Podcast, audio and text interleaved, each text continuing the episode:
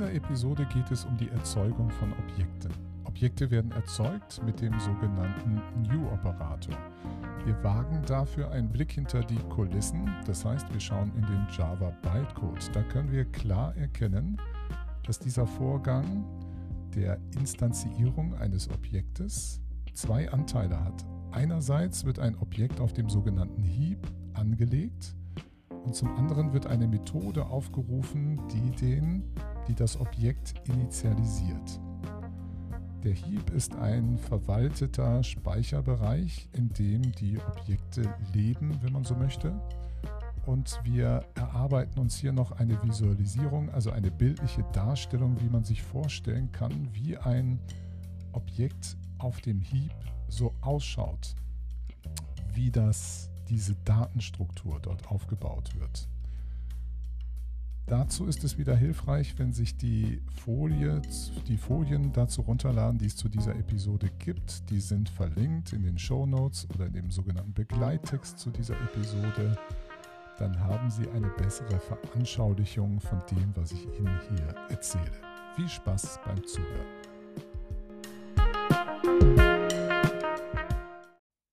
Betrachten wir nochmal systematisch den Aufbau einer Klassendeklaration. Dafür kann man wieder sehr gut in die Grammatik von Java reinschauen. Da findet man eine Regel, die heißt normale Klassendeklaration. Es gibt also noch offenbar etwas anderes. Das beginnt damit, dass vor dem Keyword, dem Schlüsselwort Class, noch optional mehrere sogenannte Klassenmodifizierer stehen können, also wie zum Beispiel das Public, Private, Protected oder Abstract oder Final. Das ignorieren wir hier vorläufig mal. Also in der Regel fangen wir also eine Klassendeklaration mit Class an. Dann kommt der Bezeichner der Klasse, ein sogenannter Type Identifier im Englischen. Dann können noch optional sogenannte Typparameter folgen. Die sind in spitzen Klammern werden die geschrieben. Das ist dafür da, um Klassen über Typen parametrisieren zu können. Es gibt also über die Typ Parameter führen Sie also Typvariablen ein, die Sie an geeigneten Stellen im Klassenrumpf verwenden können, was es Ihnen erlaubt, Param typparametrisierten Klassencode zu schreiben. Das ist dann die sogenannte Paramet äh, generische Programmierung, sorry, also generische Programmierung. Da kommen wir relativ bald schon zu. Es ist gar nicht so kompliziert, wie man sich das äh, vorstellen mag. Die Idee ist nur, dass Sie genauso wie Sie eine Methode haben, die Sie parametrisieren über konkrete Datenwerte, kann man Klassen parametrisieren über Typwerte. Aber das nur gerade am Rande. Wir haben also Class, dann kommt der Bezeichner der Klasse, eventuell, optional, parametrisiert man typmäßig diese Klasse. Dann mag folgen, wenn man die sogenannte Vererbung von ihr Gebrauch macht, dann schreibt man extends, das heißt erweitert eine andere Klasse, da muss man den Klassennamen folgen lassen. Also es ist möglich mit der sogenannten Vererbung eine Klasse zu schreiben, die erweitert eine schon bestehende Klasse. Und das nennt man Vererbung. Wenn dieses Extends nicht in Ihrem Klassenkopf steht, dann ist immer implizit steht dort ein Extends Object. Muss man einfach wissen.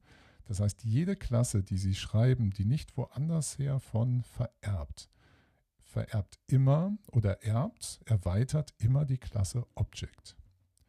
Also nochmal, wir haben Class, Klassenbezeichner, eventuelle Typparameter, eventuell erweitern wir eine andere Klasse Eventuell implementieren wir ein Interface oder mehrere Interfaces.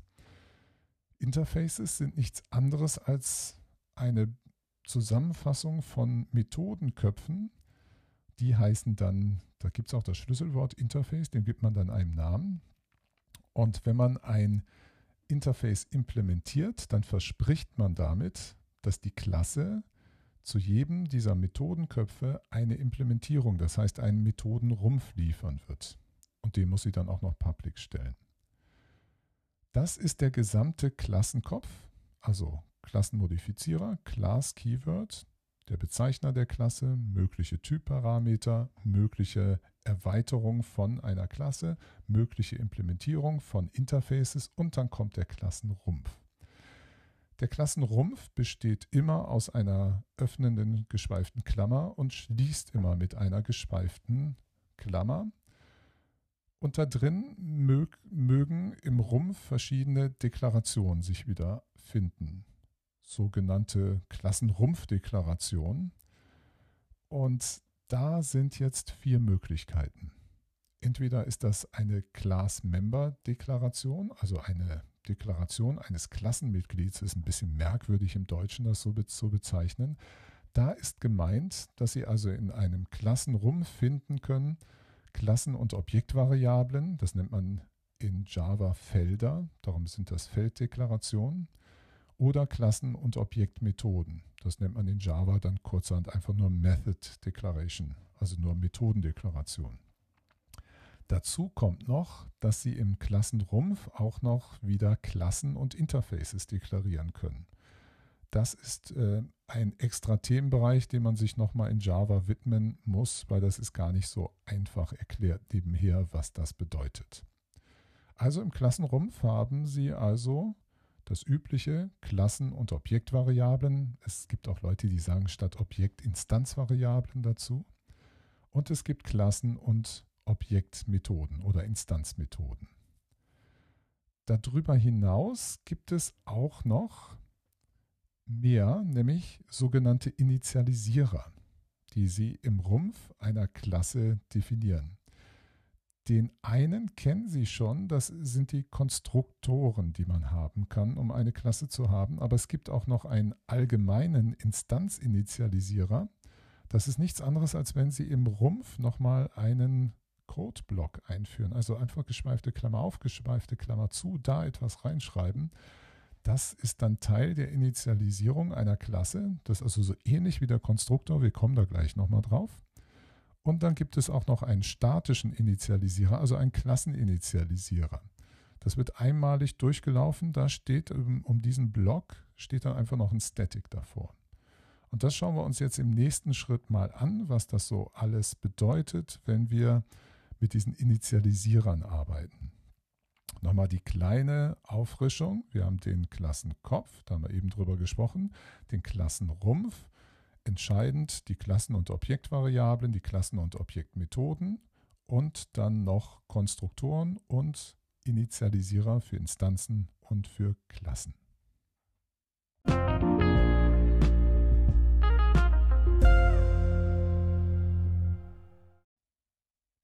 Nehmen wir ein einfaches Beispiel und erstellen eine Class Example, also namens Example. Und dort wollen wir die verschiedenen Mechanismen der Initialisierung uns anschauen. Wir setzen also in diese Klasse einmal einen Klasseninitialisierer. Das heißt, wir benutzen das Schlüsselwort static, machen dann geschweifte Klammer auf, geschweifte Klammer zu und in den Rumpf setzen wir ein Systemout println rein mit dem Text Klasseninitialisierung. Dann schreiben wir einen Codeblock, der ist dafür da für die sogenannte Objektinitialisierung. Also wieder geschweifte Klammer auf, geschweifte Klammer zu, da rein Systemout println mit dem Text Objektinitialisierung.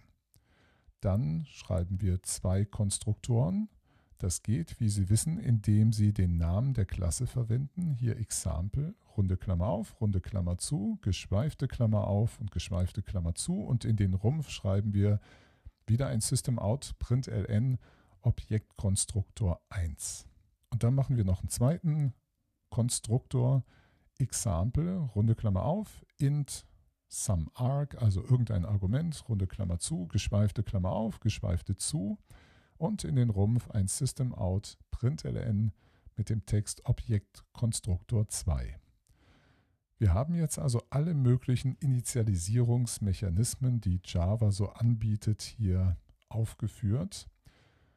Wir können diesen Code zum Beispiel in der J-Shell jetzt laden und legen mal ein Objekt an. Sie wissen, wie das geht. New Example, runde Klammer auf, runde Klammer zu. Wenn Sie das machen und zum ersten Mal diesen Code geladen haben, dann sehen Sie folgende Ausgabe in der J-Shell. Nämlich einmal der Text Klasseninitialisierung, dann Objektinitialisierung, dann Objektkonstruktor 1 und dann bekommen wir eine Referenz auf diese Klasseninstanz zurück. Klasseninstanz ist übrigens dasselbe wie dann Objekt. Also alle Objekte sind irgendwann mal von einer Klasse instanziert worden. Und deswegen nennt man sie auch Instanzen einer Klasse. Der Oberbegriff für alle Instanzen ist dann Objekt. Also was war? Wir hatten Klasseninitialisierung, Objektinitialisierung und dann kommt der Objektkonstruktor. Wir haben den ja auch aufgerufen, aber es ist interessant zu sehen, dass die Klasse einmal initialisiert, also dass wir Code haben, mit dem wir die Klasse initialisieren können. Dann haben wir Code-Block, mit dem wir das Objekt initialisieren und dann kommt der eigentliche Objektkonstruktor. Wenn wir nochmal New Example aufrufen, zum zweiten Mal, dann sehen Sie, dass die Klasseninitialisierung wegfällt.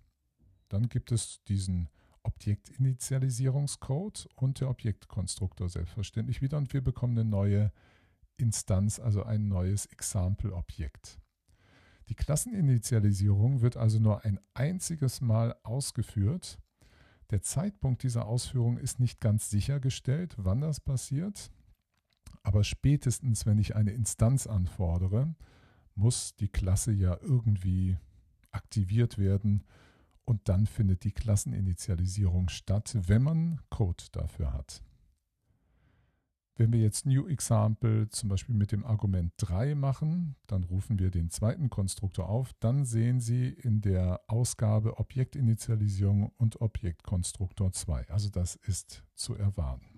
Um das Ganze ein bisschen besser zu verstehen, schauen wir jetzt mal in den Bytecode hinein.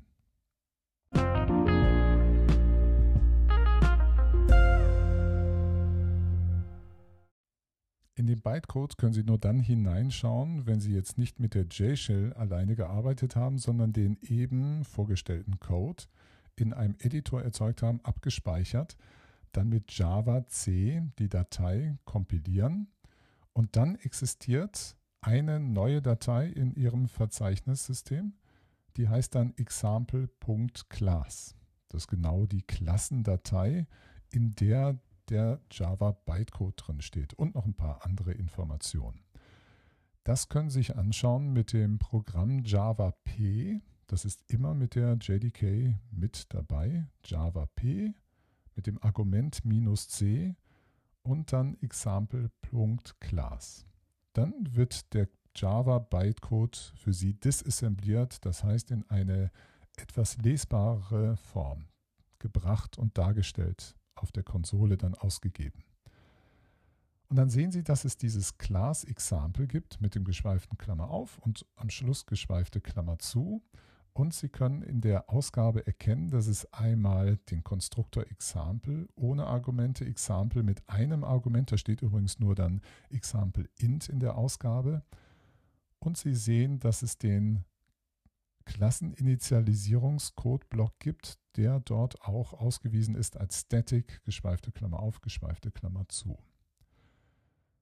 Wenn man das ein wenig zu lesen weiß, das habe ich Ihnen auf der entsprechenden Folie dann mit grün unterlegt äh, hingeschrieben, dann kann man das so lesen, dass die sogenannten Konstruktormethoden mit keinem und einem Argument eigentlich folgendermaßen strukturiert sind. Die heißen nämlich Example, Punkt. In eckigen, also in spitzen Klammern, kommt dann init rein. Das ist also die sogenannte Methode, die aufgerufen wird, wenn ich Code initialisiere.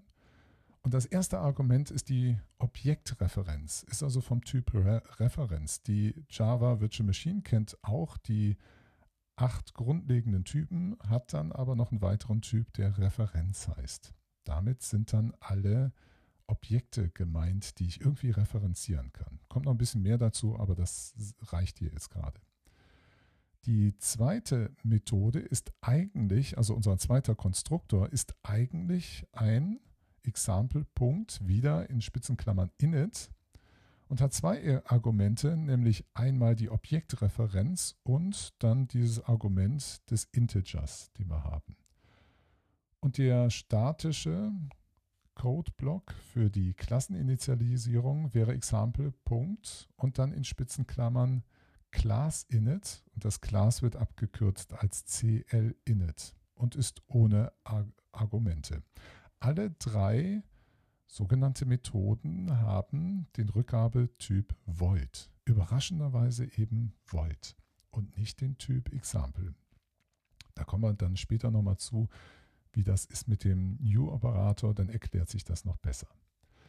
Und wenn Sie jetzt da mal hineinschauen, dann entdecken Sie, dass der Java-Compiler diese verschiedenen Anteile von Objektinitialisierung und Konstruktor und sogar den Default-Konstruktor der sogenannten Oberklasse hier ihn zusammenkopiert hat. Damit wird eigentlich viel klarer verständlich, was da Java in einem Konstruktor eigentlich macht. Der Konstruktor ist nämlich immer gleich aufgebaut von dieser Grundstruktur her. Es wird nämlich am Anfang immer erst der Default-Konstruktor der Oberklasse aufgerufen. Das in Java, wenn Sie das explizit machen wollten, das könnten Sie, dann müssten Sie die erste Anweisung in einem Konstruktor, also dem parameterlosen Konstruktor, der müsste dann super heißen. Super, runde Klammer auf, runde Klammer zu, Semikolon. Das ist nichts anderes als rufe den Konstruktor der Oberklasse auf. Das macht, wenn Sie das selber nicht tun, macht Java automatisch für Sie. Das sehen wir dann in dem Bytecode. Danach kommt dann, das ist auf der Folie in blau eingefärbt, kommt der Java-Code des Initialisierungsblocks, also der nur in geschweiften Klammern stand. Und danach in grün eingefärbt kommt der eigentliche Konstruktor-Code. Und das war's dann. Entsprechend ist auch der Code aufgebaut für den Konstruktor mit dem einem Argument. Der hat auch wieder erst den Aufruf des Default-Konstruktors der Oberklasse also interessant, die Oberklasse wird immer der Default-Konstruktor, also der parameterlose, aufgerufen. Dann wird wieder der Initialisierungsblock-Code reinkopiert und dann folgt erst der Bytecode der eigen, des eigentlichen Konstruktors. Jetzt können Sie sich also vorstellen, hätten wir einen Konstruktor mit zwei oder drei Argumenten, das wäre dann entsprechend, wäre immer der gelbe und dieser bläuliche Anteil, der werde immer da rein kopiert und dann kommt der eigentliche Konstruktorcode erst dazu. Eine spannende Sache ist, warum ist das Ganze eigentlich, also auf der Java Bytecode-Ebene, mit einem extra Argument immer noch versehen, das ich hier vom Typ Reference habe. Das liegt daran, dass der Code auch übergeben bekommt die aktuelle Objektreferenz. Gleich wird Ihnen das noch klarer, wenn wir das mit dem Heap machen und so Pfeile, nämlich Referenzen sind nichts anderes als Verweise, so kann man sich die veranschaulichen, die man dann über Pfeile darstellt. Sie bekommen also als erstes Argument in einer solchen Initialisierungsroutine, nennen wir das mal Routine statt Methode, bekommen Sie als erstes Argument immer die Referenz auf das aktuelle Objekt. Das ist mit diesem A-Load 0. Das ist übrigens im Standard zum Java Bytecode, der wird Java Virtual Machine, sorry. Da ist das sogar genauso spezifiziert, dass das so sein muss. Darum finden Sie auch in dem anderen Konstruktor mit dem einen Argument, der tatsächlich eigentlich zwei hat, also zuerst die Objektreferenz und dann das eigentliche Argument, da ist auch wieder dieses A-Load 0, also wo die aktuelle Referenz reingeladen wird. Beim statischen Block Codeblock zur Initialisierung spielt das selbstverständlich keine Rolle, weil hier keine Objekte eine Rolle spielen, weil Klassencode, den ich zur Initialisierung aufrufe, braucht keine Instanz von dieser Klasse.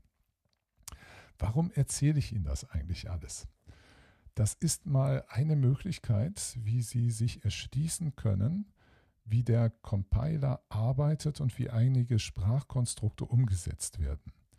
Es ist nämlich so, dass ja Java eine relativ umfangreiche Sprache ist, die Ihnen viele Ausdrucksmittel bietet. Die Java Virtual Machine mit dem Java Bytecode ist in ihrer Ausdrucksfähigkeit deutlich eingeschränkt. Sie ist zwar objektorientiert grundlegend ausgerichtet, aber sie hat zum Beispiel nicht alle Konstrukte. Schleifenkonstrukte kennt sie in dem Sinne nicht, sondern sie hat ein Sprungkonstrukt, dass sie also wieder ein paar Anweisungen im Bytecode zurückspringen kann. Darüber können Sie dann eine Vorschleife, eine Weichschleife oder was auch immer realisieren. Das sind dann die verschiedenen Möglichkeiten.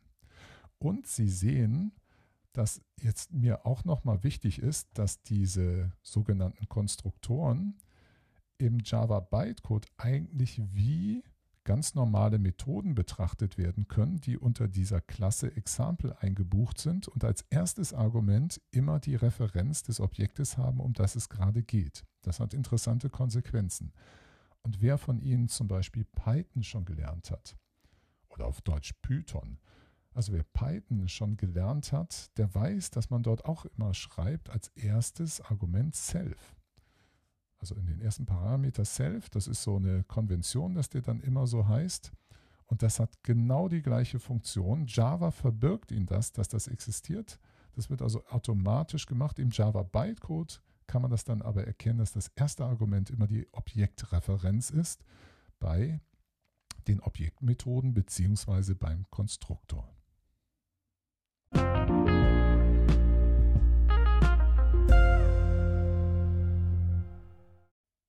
Schauen wir uns ein weiteres Beispiel an, was das verdeutlicht, dass nämlich die Objektreferenzen wie ein unsichtbares Argument sind. Stellen wir uns eine Klasse Pair vor, also Paar. Das kennt einfach ein x und ein y, die beide Integer sind und einen statischen Counter auch vom Typ int. Dann legen wir einen Konstruktor an, der einfach Pair int x, int y, also diese zwei Werte entgegennimmt und dann mit this.x gleich x und this.y gleich y die übergibt an die Instanz und den Counter um 1 erhöht. Ergänzend legen wir eine nur zu Anschauungszwecken eine Methode namens add, also addiere an. Die hat den Rückgabetyp int, bekommt keine Parameter hier und liefert einfach zurück return x plus y.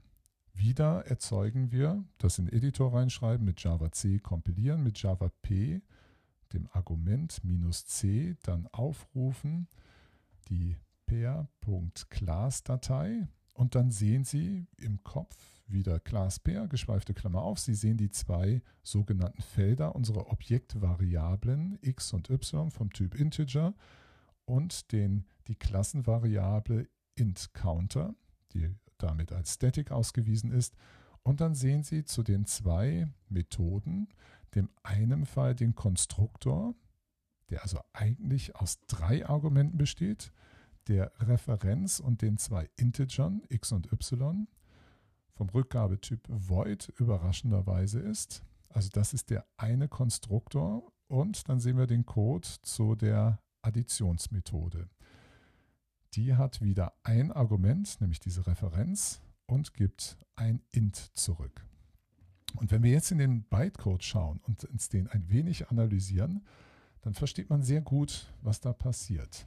In der ersten Zeile, das ist mit 0 ausgewiesen, also der ersten Bytecode-Instruktion 0, wenn wir uns jetzt mal den Konstruktor anschauen, wenn wir also ein New Pair aufrufen, da wird die Referenz geholt. Da steht da A-Load 0 es ist folgendermaßen zu lesen, dass die Argumente, die wir dort haben für das Paar Referenz und int und int, also zwei int-Typen und ein Referenztyp, intern durchnummeriert sind, von links nach rechts mit 0 beginnt, wie das eben so üblich ist in der Informatik. Das heißt, dieses unsichtbare Argument steht immer an dem Index 0. Und das ist übrigens das, wofür dann auch dieses this steht. Das Schlüsselwort this wird also im Rumpf des Codes von Java mit diesem Argument Referenz, also diesem Argument 0 da versehen, ist identisch damit.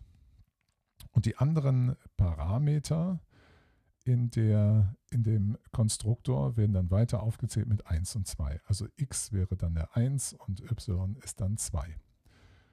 Also wir haben die erste Instruktion, Zeile 0 mit dem A-Load 0, wo wir die Referenz bekommen, die Objektreferenz. Also irgendwo gibt es jetzt unser Objekt und wir haben da einen Verweis hin. Dann wird, das haben wir vorhin schon gehabt, der Konstruktor der Oberklasse, also von der wir uns erweitert haben, der wird aufgerufen. Dieses Invoke Special brauchen wir nicht genauer uns anzuschauen. Das heißt, mit dieser Referenz wurde also dieser Konstruktor der Oberklasse aufgerufen. Dann wird wieder unsere in Zeile 4 also mit dem 4 ausgewiesenen Befehl, wird wieder unsere Referenz genommen und dannaload iload 1, also der Index 1 wird da geholt. Und dann heißt es put field 7, Dollar 7. Wie ist das jetzt zu lesen? Man kann es an dem Kommentar erkennen. Also wir haben die Referenz und wir haben den Wert des Arguments. Also diesen x-Wert. Wenn wir das also irgendwie konkret aufgerufen haben, steht da ein bestimmter Zahlenwert. Der wird aus diesem iload 1 genommen. Und dann heißt es, setze das Feld von unserer Referenz, die in iload 0 ist, auf den entsprechenden Wert, der gerade mit der 1 geladen wurde. Und das ist das Feld putfield Dollar, äh, Hash 7 ist genau das Feld, das wir als x bezeichnen. Und dann passierte genau das gleiche nochmal. Wir nehmen die Referenz wieder, wir nehmen den entsprechenden Wert, den wir da haben wollen. Das ist jetzt der zweite Integer-Wert, also unser y. Und mit putfield setzen wir jetzt Dollar, äh, Hash 13 setzen wir jetzt das Feld y in diesem Objekt, wozu wir gerade die Referenz haben. Und dann sehen Sie, dass man das getStatic holt, also die statische Klassenvariable, dann eine iConst 1 heißt einfach eine 1, dass man das dann addiert und dann wird das Ergebnis mit putStatic in den Counter zurückgeschrieben und dann returnt man. Das war alles. Und wenn wir Code addieren, ist das wieder so. Wir holen uns die Referenz. Die brauchen wir, wenn wir das getField haben, also dass uns das, den Feldwert x abholen und später dann den Feldwert y, brauchen wir x und y von der entsprechenden Referenz, also von, der, von dem entsprechenden Objekt. Also andersrum gesagt, wenn wir mehrere Objekte haben vom Typ Paar, müssen wir ja wissen, welches Objekt wir konkret nehmen wollen und von welchem dieser Objekte wollen wir die Werte x und y. Und das ist in dem Aload 0 drin kodiert. Dann holen wir also diese beiden Feldwerte und addieren das und geben dann den Integerwert dazu zurück. Also die Lektion hier war, dass wir die Objektreferenz die ganze Zeit als unsichtbares Argument mitlaufen haben und deswegen und alle anderen Befehle nehmen darauf Bezug, wenn wir Felder setzen und äh, Felder abrufen. Das ist auch möglich natürlich, das haben wir hier in unserem Code aber nicht. Dann brauchen wir immer die entsprechende Objektreferenz, um zu wissen, welches Objekt ist das. Und als nächstes schauen wir uns mal diesen New-Operator an, damit das ein bisschen klarer wird, wie jetzt die Objekte auch aussehen.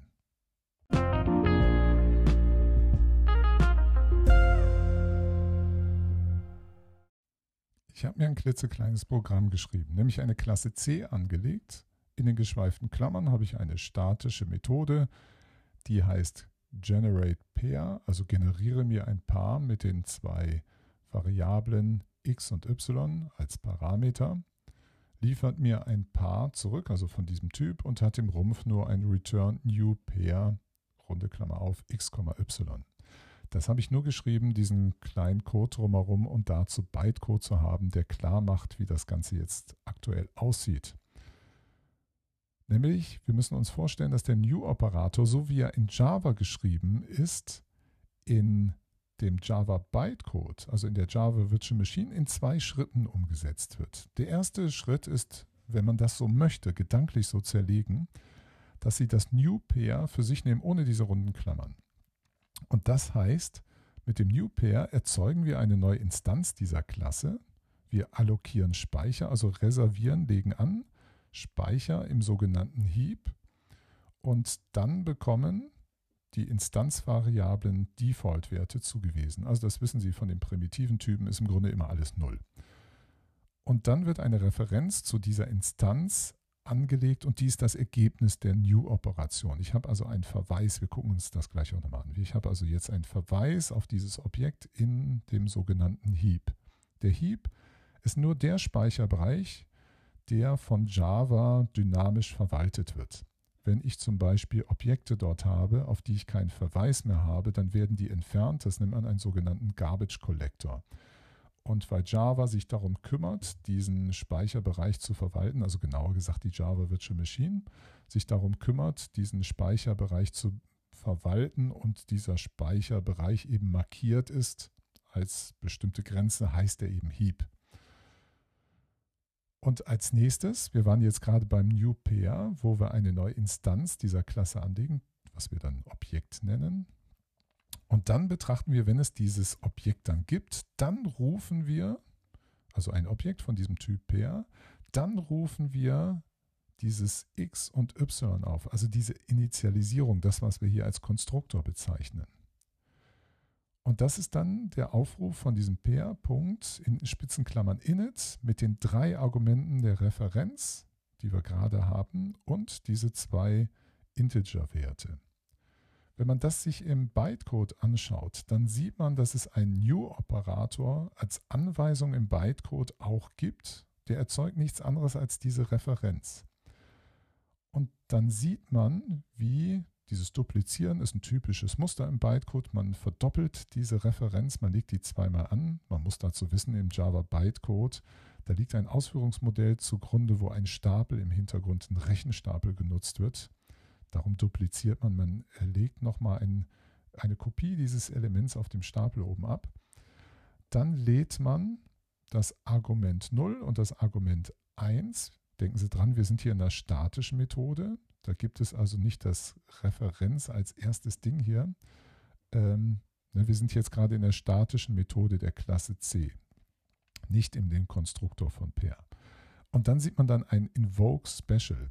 Da heißt es, das ist also nichts anderes als da wird jetzt aufgerufen mit dieser Objektreferenz der Konstruktor, den haben wir auch eben schon auf der anderen Folie gehabt. Der Konstruktor mit diesen zwei Werten, nämlich den übergebenen x und den übergebenen y-Wert, der hier von dieser statischen Methode aufgegriffen wurde, wenn man das aufgerufen hat. So, und jetzt schauen wir uns im nächsten Schritt an, was das jetzt auf dem Heap tatsächlich macht.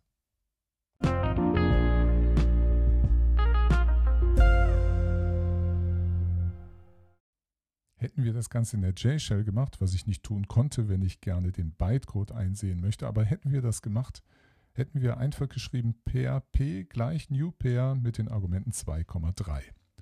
Und was Sie dann in der J-Shell zurückkommen, ist, dass Sie dann sehen P und dann so ein Pfeil und dann at 27f8302d. Bei Ihnen mag da eine ganz andere Zahl stehen, weil jede JVM-Instanz, je nachdem, was für eine Vorgeschichte war, hier neue Objekte an verschiedenen Stellen reserviert. Das ist eine Referenz, was Sie da bekommen. Eine Referenz auf ein Objekt. Das sagt nämlich vor dem Ad-Zeichen, dass eine Referenz von dem Typ Pair und dieses 27F8302D bei mir, eine Hexadezimalzahl, sind nämlich genau 32 Bit. Das ist die, wenn Sie so wollen, die Identifikationsnummer, die ID des Objektes. Und im Heap finden Sie unter dieser Identifikationsnummer Speicher reserviert. Und dort sind dann die Instanzvariablen x und y zu finden. Das kann man sich veranschaulichen, weil es ein bisschen unglücklich ist, sich diese Ziffer zu nehmen und danach zu gucken, welches Objekt auf dem Heap hat denn diese Ziffer, indem man dafür einen Pfeil malt. Und dann wird auch das Konstrukt der Referenz irgendwie ein bisschen transparenter. Wenn ich also diese zweischrittige Zerlegung machen, die wir eben schon gesehen haben mit der Klasse C, wo wir diesen Konstruktor aufgerufen haben, dann sehen wir, dass das zwei Anteile im Java Bytecode sind. Das eine ist, dass wir dieses New Pair haben. Ich habe hier eine Schreibweise genommen, weil der Bytecode nicht immer so einfach zu lesen ist der angelehnt ist an unsere Java-Schreibweise, aber trotzdem diese Zerlegung in zwei Schritte macht. Wie gesagt, angelehnt, das ist jetzt kein sauberes Java mehr, sondern ein Erklär-Java, der eigentlich Bytecode erklärt. Dann sehen Sie also zwei Schritte. In dem ersten wird PHP gleich new pair, ohne diese runden Klammern. Das soll erinnern an den new-Befehl, den die JVM kennt. Damit wird eine Instanz erzeugt. Das heißt also, wir machen ein Pfeil rüber und auf dem sogenannten Heap, was ich so eine Wolke hier hingemalt habe, machen wir einfach ein Kästchen mit abgerundeten Ecken und schreiben da den Typ rein, Pair. Damit ist nichts anderes gesagt als, Wir haben hier ein Objekt von der Instanz Pair und die Variable p zeigt darauf dann. Gleichzeitig werden angelegt, angelegt zwei Speicherzellen für die Werte x und y. Das muss ja so sein, wir gucken also in der Klasse nach, wenn wir eine Instanz von der Klasse Pair anlegen, wo sind denn jetzt bitte die ganzen Objektvariablen, finden da x und y. Counter ist ja static und hat, ist keine Objekt, sondern eine Klassenvariable. Das heißt, jetzt machen wir zu diesem Kästchen Pair noch zwei weitere Kästchen. Wenn die von einem primitiven Typ sind, dann mache ich da immer eckige Klammern und dann auch konsequenterweise keinen Pfeil, sondern nur so einen Strich, der das verbindet. Und an, den Pfeil, an diesen Strich setze ich dann noch den variablen Namen hin und in dem Kästchen selber befindet sich der Wert, den diese primitive Variable hat oder elementare Variable hat. Das sind die Initialwerte in beiden Fällen schwarz hier geschrieben 0, 0. Also wir haben diese kleine Box Pair, das ist das Objekt, mit den zwei Beinchen seiner Objektvariablen x und y, die beide den Wert 0 haben.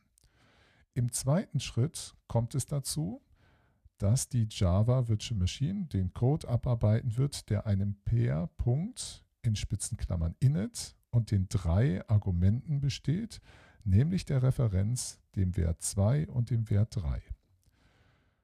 Und dann wird also der Initialisierungscode aufgerufen. Und der ist jetzt im Grunde wie ein ganz normaler Methodenaufruf, was ich Ihnen schon mal erklärt habe, wie das läuft. In Java wird dann ein, beziehungsweise in der Java Virtual Machine wird dann ein sogenannter Frame angelegt, der den ganzen Variablen-Kontext aufnimmt und der bekommt ja auch hier den Verweis auf das Objekt mitgeliefert.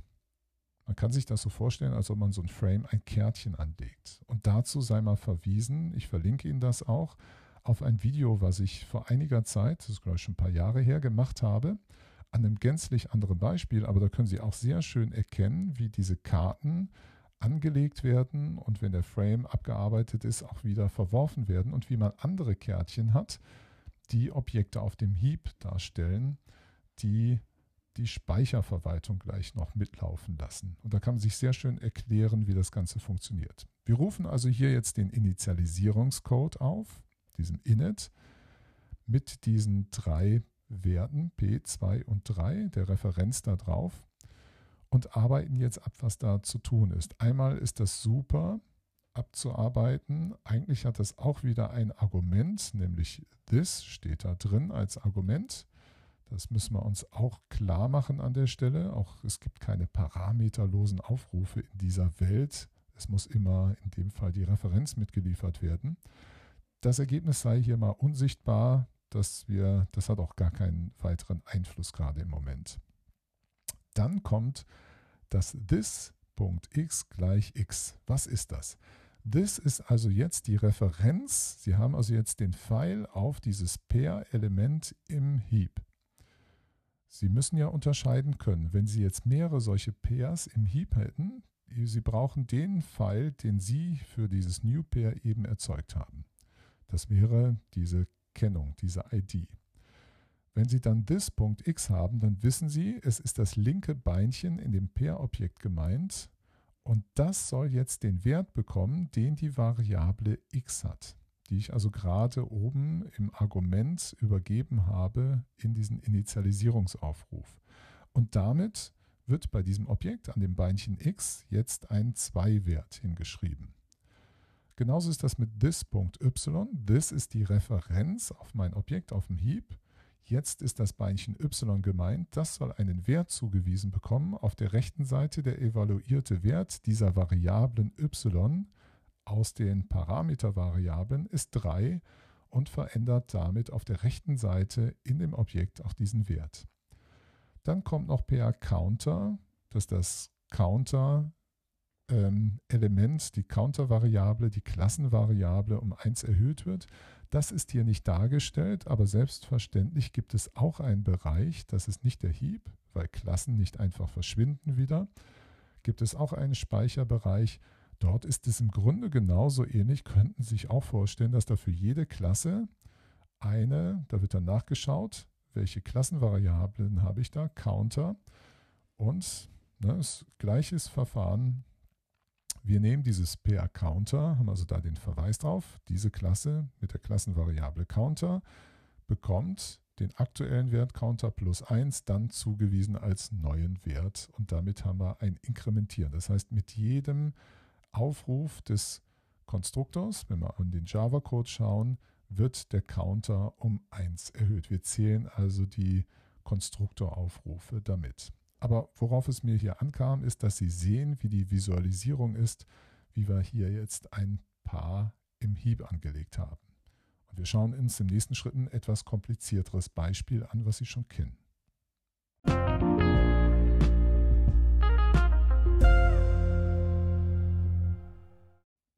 Wir haben in der letzten Episode zur OOP bzw. Java ein Beispiel gehabt, wo es eine Klasse Pixel gab und zuvor noch zwei andere Klassen für eine Koordinate und für einen Farbwert.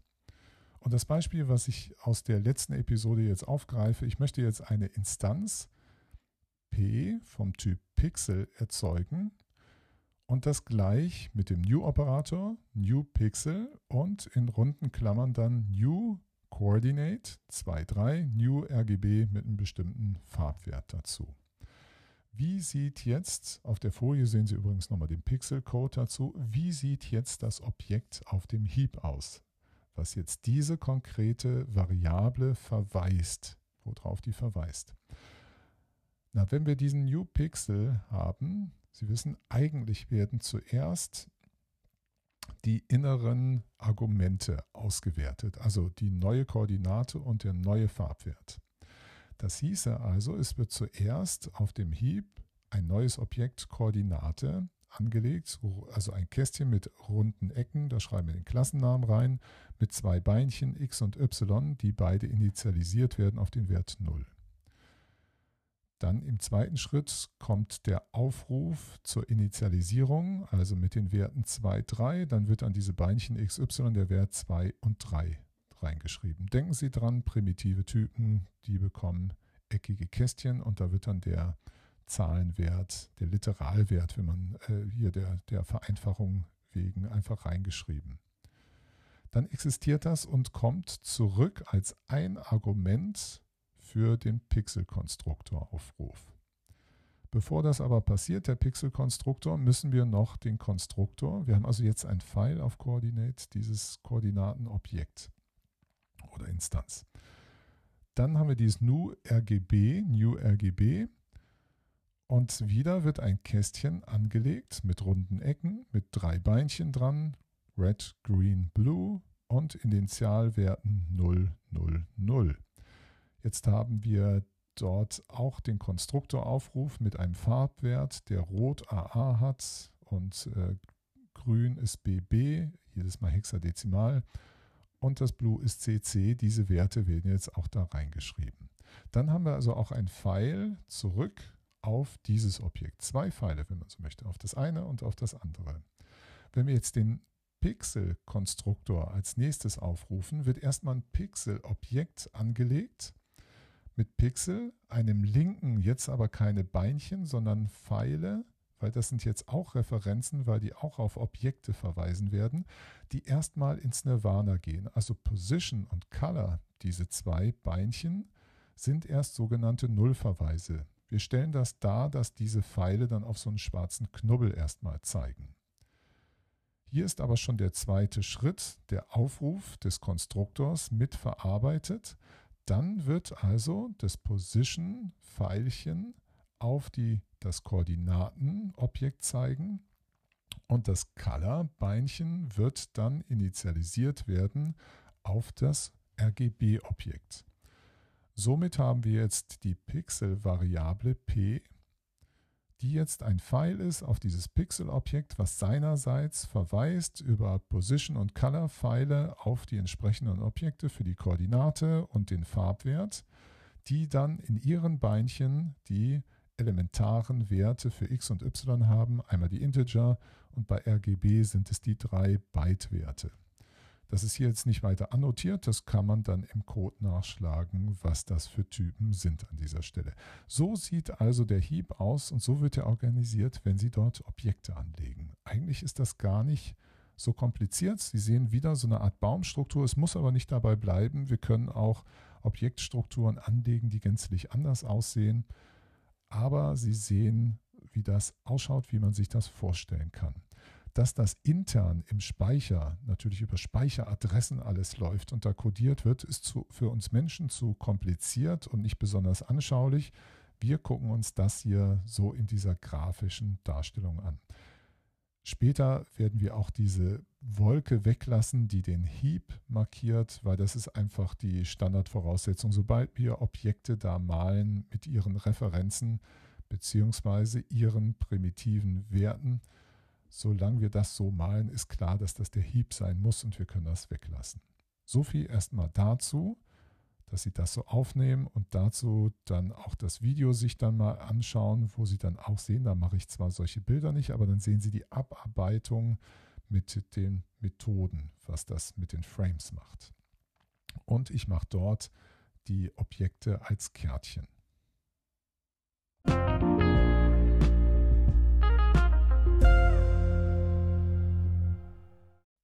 Soweit, so gut. Ich möchte jetzt an dieser Stelle noch ein paar Konzepte einführen, damit wir auch im Stoff an dieser Stelle weiterkommen.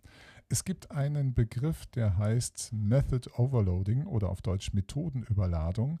Damit ist Folgendes gemeint.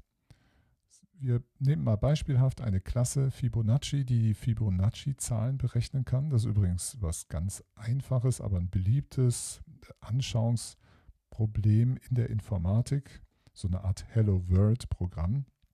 Die Fibonacci-Zahlen sind folgende. Für die, die nullte Fibonacci-Zahl ist eine 0, die erste Fibonacci-Zahl ist eine 1 und die Fibonacci-Zahl zu 2 ist jetzt die Summe der Werte der vorhergehenden zwei Zahlen.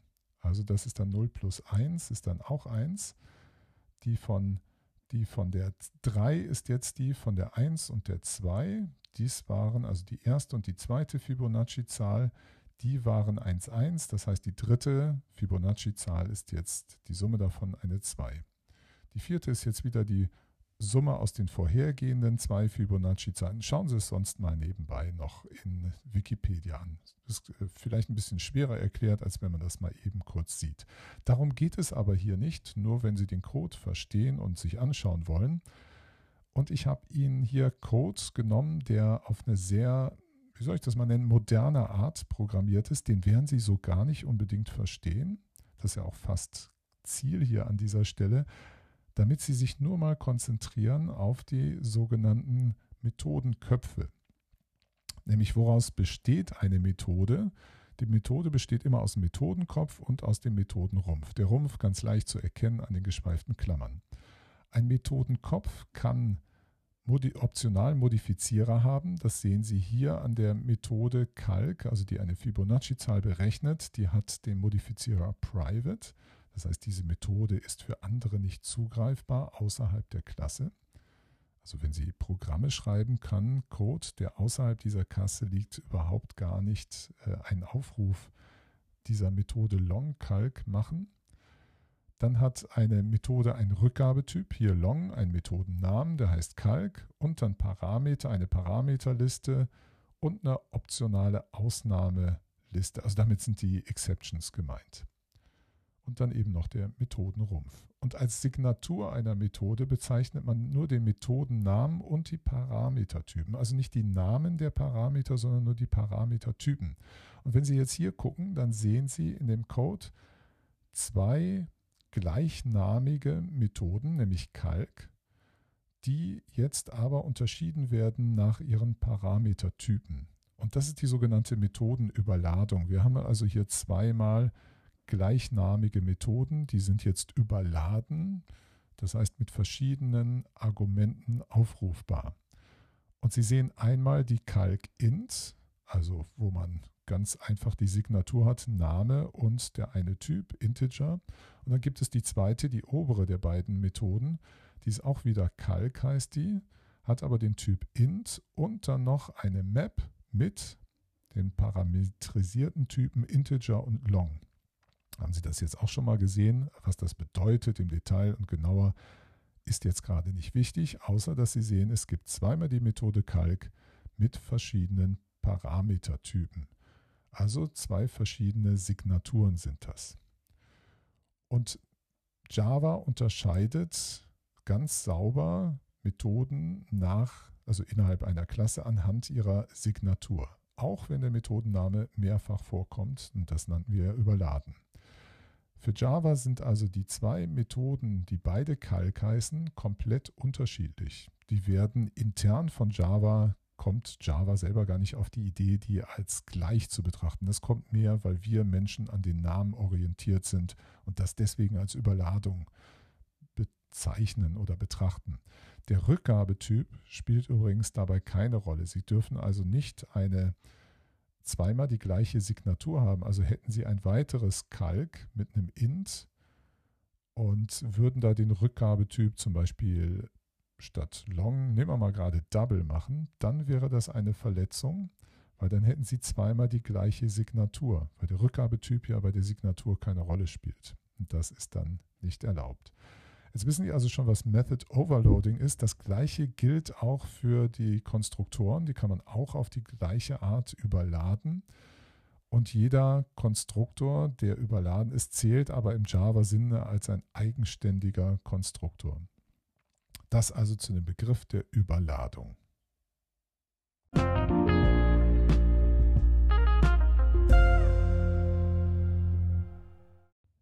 Ein weiterer Begriff, ein weiteres Sprachkonstrukt ist die Klassenerweiterung. Das nennt man auch Vererbung. Sie erkennen das, wir haben schon eingangs darüber gesprochen, dass eine Klasse in ihrer Deklaration im Kopf ein Extens stehen haben kann und damit sagt, ich Klasse XY erweitere eine andere Klasse. Und gemeint war damit, dass diese Klasse alle Methoden und Variablen erweitert außer die Konstruktoren. Die sind davon nicht betroffen, die sind separat, die werden sozusagen nicht weiter vererbt. Man spricht dann davon, dass die eine Klasse eine, weite, eine andere erweitert. Man sagt zu der erweiterten dann eine Oberklasse. Die Klasse selber ist dann eine sogenannte Unterklasse. Also dieses Verhältnis, also Class A extends B, dann ist B die Oberklasse und A ist die Unterklasse.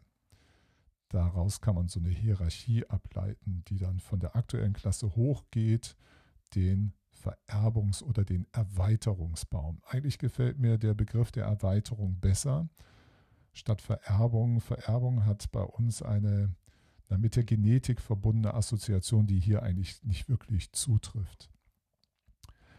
Man kann Instanzen bilden von so einer Klasse und das heißt dann, dass alle Objektvariablen die auch die Oberklasse hat und deren Oberklassen auch meine Objektvariablen sind. Und genauso ist es, wenn wir Methoden haben, dann wird erst gesucht, bei meiner Klasse gibt es diese Methode, dann wird geschaut, bei der Oberklasse gibt es die Methode und dann bei der möglichen Ober-Oberklasse geschaut. Also es wird diese Verkettung der Erweiterung wird eigentlich nur abgesucht, bis eine passende Methode gefunden wird. Wenn keine gefunden wird, ist natürlich liegt ein Problem vor. Java versucht das so viel wie möglich im Vorfeld alles zu klären, um das aufzulösen, damit sie nicht Code schreiben, von dem sie auf einmal unerwarteterweise keine entsprechende Methode finden. Das hätte man ja sozusagen vorher feststellen sollen. Und dann nochmal der wichtige Hinweis, dass Methoden vererbt werden, Konstruktoren aber nicht. Wenn ich also einen Konstruktor aufrufe, und der fehlt, weil ich zum Beispiel einen mit zwei Argumenten habe, den ich aber in meiner Klasse nicht implementiere, dann wird nicht automatisch in der Oberklasse nachgeschaut. Dann muss ich also selber einen Konstruktor schreiben für zwei Argumente, der dann sagt, bitte jetzt super und dann die zwei Argumente und dann wird mit super in der Oberklasse nachgeschaut. Also diese Konstruktorgeschichte, die muss ich explizit machen. Normale Methoden werden automatisch über den Erweiterungsverweis durchsucht, die Klassen, bis die entsprechende Methode gefunden wird. Und das andere war, denken Sie dran, die ganzen Klassenvariablen und Objektvariablen werden einfach weitergereicht, bildlich gesprochen wieder. Mehr ist eigentlich Erweiterung gar nicht.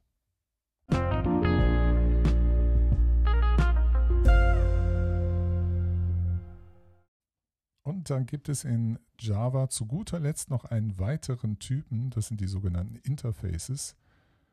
die sind als Konzept eigentlich sehr, sehr einfach zu verstehen. Interface ist das Schlüsselwort Interface, dann kommt der Interface-Name und dann in geschweiften Klammern nichts anderes als Methodenköpfe, die dort aufgeführt werden. Also Methodenköpfe, keine Implementierung dazu. Man kann eine Default-Implementierung mitliefern, aber das ist gerade unwichtig, um das Konzept zu verstehen.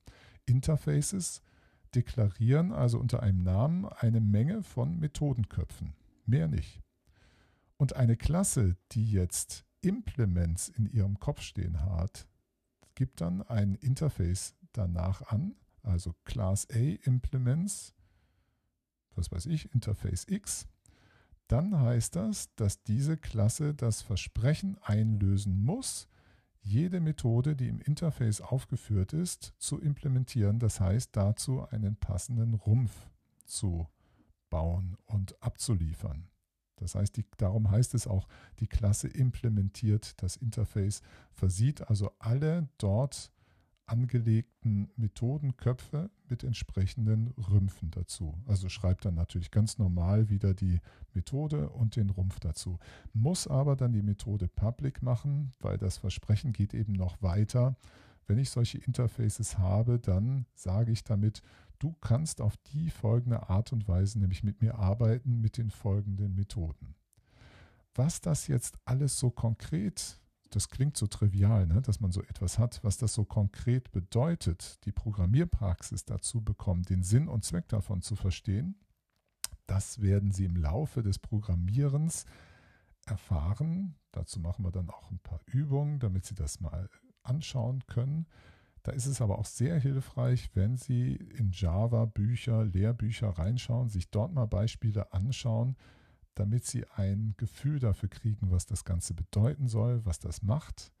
Weil man muss schon recht viel dafür programmieren, bis man da flüssig wird. Je mehr Beispielen man sich dort aussetzt, desto eher macht es wieder bei Ihnen Klack, wozu, weshalb, warum. Wir werden aber auch in Kürze schon Beispiele machen, wo Sie das sehen können. Wir hatten neulich mal diese For-Each-Schleife die basiert zum Beispiel auf einem bestimmten Interface, dass das Objekt, was ich da, über das ich da iteriere, deren, dessen Elemente ich da durchiteriere, muss ein bestimmtes Interface implementieren, damit ich überhaupt das for each wählen kann dafür. Aber wie gesagt, das schauen wir uns alles nochmal im Detail an. Das war's. Das war eine Menge an Stoff wieder. Am Schluss angerissen ein paar Sprachkonstrukte, die sich nochmal woanders anschauen. Aber versuchen Sie vor allen Dingen die Idee mit dem Heap und den Objekten gut aufzunehmen und zu verstehen, weil damit kann sich dann die gesamte Objektorientierung erschließen, was passiert, wenn Code ausgeführt wird, wenn Sie das verstanden haben. Machen Sie es gut, passen Sie auf sich auf und bis bald wieder. You